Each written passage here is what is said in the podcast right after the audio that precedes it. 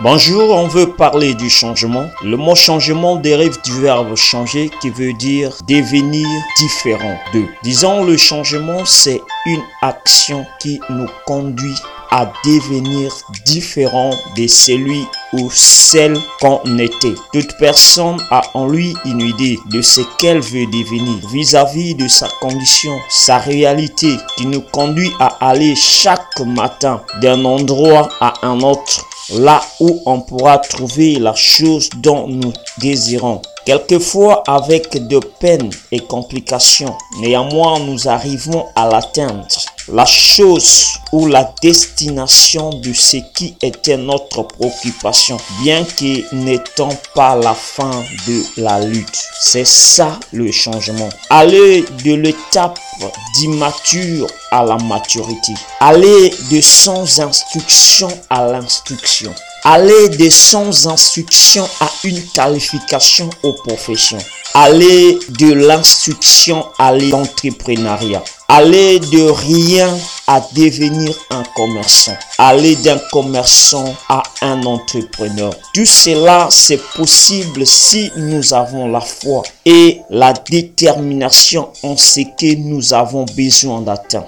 Ce n'est pas Dieu qui va tout faire, mais l'auteur du changement dans ta vie, c'est d'abord toi et après Dieu. Dieu ne vient qu'au finaliser en rendant manifeste ton idée après que tu lui aies présenté une attitude de changement qui t'autorise à être en possession de ce que tu désires. C'est ce qui est arrivé dans la vie d'une femme dans Marc chapitre 5, le verset à partir du verset 25. Or, il y avait une femme atteinte d'une perte de sang depuis 12 ans. Elle avait beaucoup souffert entre les mains de plusieurs médecins et elle avait dépensé tout ce qu'elle possédait et elle n'avait éprouvé aucun soulagement, mais allé plutôt en empirant. Ayant entendu parler de Jésus, elle vint dans la foule par derrière et toucha son vêtement, car elle disait, si je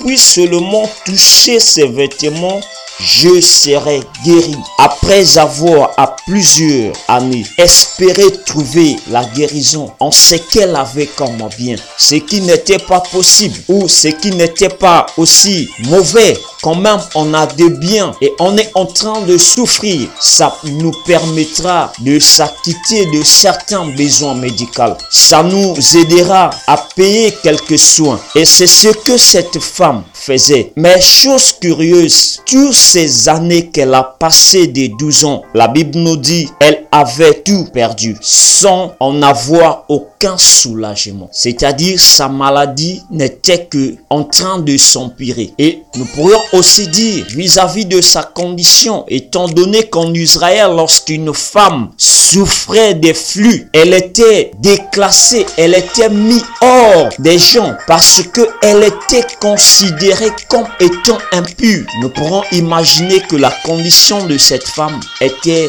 vraiment difficile. Mais ce qui l'a aidé, elle a entendu parler de Jésus. Après en être informée, elle s'est dit, si je puis seulement toucher ses vêtements, je serai guéri. La femme a compris, j'ai cette responsabilité de manifester un changement dans ma vie par rapport à ce que j'ai comme sentiment.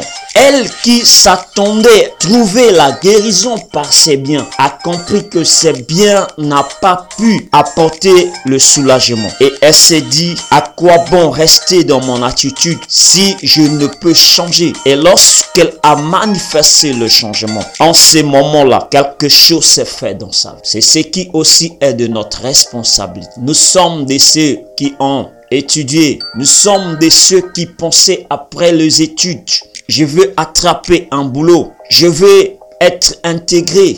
Mais malheureusement, après cela, notre condition est demeurer la même. Et même jusqu'en ces jours, on y continue à espérer. C'est une bonne chose. Mais ce qui nous empêche à mieux avancer, c'est que l'attitude que nous avons tenue est restée comme obstacle pour nous. L'attitude qu'avait cette femme était comme un obstacle pour elle pendant 12 ans. Et de même aussi dans notre vie. Ce qui nous empêche à avancer. Nous voulons des miracles. Nous prions que Dieu puisse faire un miracle.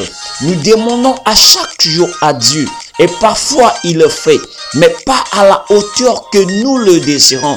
Mais nous oublions une seule chose, que le miracle n'est que possible dans notre vie dès lors qu'il y a le changement. Car le miracle égale changement. Le changement d'avis, des intentions, des sentiments de ne plus dépendre à ce qu'elle avait qui a conduit à un miracle. Lorsque nous acceptons le changement, en ces moments-là, le miracle se manifeste. En ces moments-là, Dieu agit dans notre vie. Bon nombre de gens souffrent, non parce que Dieu veut que nous puissions souffrir, mais c'est parce qu'on a tenu une position qui ne nous paye à rien, qui ne nous donne aucun avantage mais par contre, si on peut réfléchir, prendre une décision vis-à-vis de ce qui nous rapporte rien et de changer en ces moments-là, le bon Dieu, le Dieu qui a fait dans la vie de cette femme, fera aussi dans ta. Ne restons pas figés en cette croyance que